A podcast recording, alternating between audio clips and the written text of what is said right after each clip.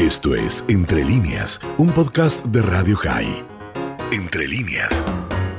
Hoy hablaremos sobre las contradicciones que existe entre el estímulo que se le da en Israel a la inmigración y las exigencias bancarias para los inmigrantes. Eh, vamos a tratar un fenómeno muy extendido en los últimos años en Israel, donde se verifica un endurecimiento de los requisitos exigidos por los bancos para que los nuevos inmigrantes o ciudadanos con doble ciudadanía puedan abrir cuentas bancarias o recibir transferencias bancarias internacionales. Es que se plantea una notable contradicción ya que por un lado el Estado israelí otorga a los nuevos inmigrantes beneficios bancarios, fiscales, de todo tipo, por el otro lado los bancos israelíes se apegan a la regulación internacional eh, exigiendo la acreditación de condiciones que muchas veces son de difícil o imposible cumplimiento para permitir que los nuevos inmigrantes, especialmente los de menores recursos, puedan realizar operaciones bancarias internacionales. La promoción de la LIA, que es la promoción de la inmigración, muchas veces contrasta con las demandas bancarias, que a menudo son extrañas y arbitrarias, imponiendo obstáculos insalvables. La nueva regulación internacional sobre capitales fiscalmente no declarados,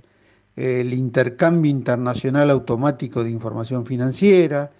eh, las duras sanciones a que se han visto sometidos los bancos israelíes han provocado que se tomen medidas para neutralizar la exposición de las entidades financieras israelíes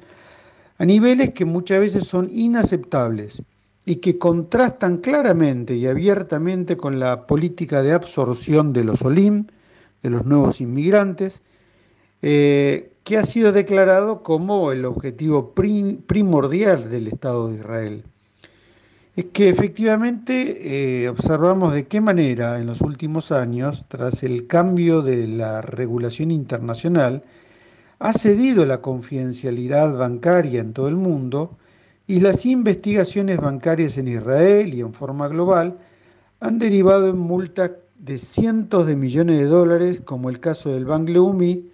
que recibió en Estados Unidos una muy dura sanción de alrededor de 400 millones de dólares.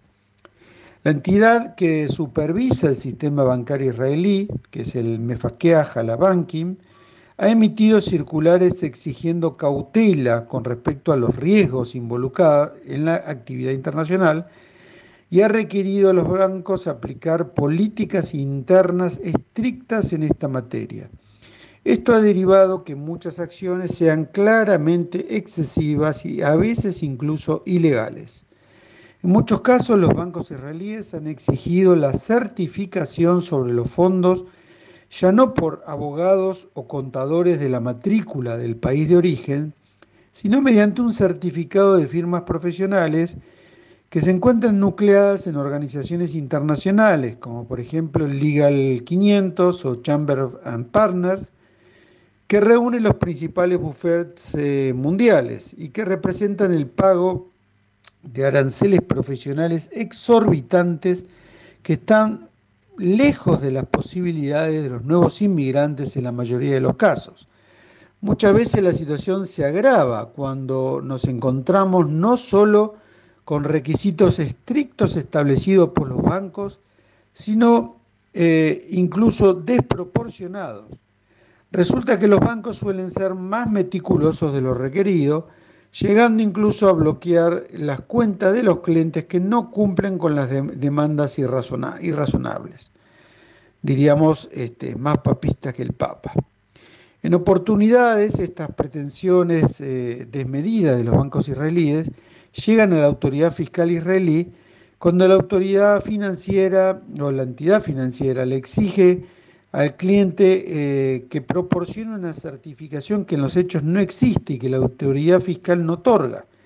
Cuando el cliente regresa al banco sin esa certificación, el banco lo utiliza arbitrariamente como una evidencia para impedir la actividad del cliente en su cuenta bancaria, excusándose en que no ha sido eh, cumplido un requisito que muchas veces es absurdo.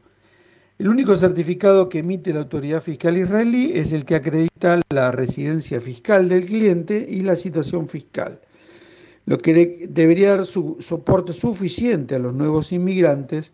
para lidiar con el banco, pero como dijimos que en muchos casos no alcanza. Toda esta situación infringe claramente los derechos de los nuevos inmigrantes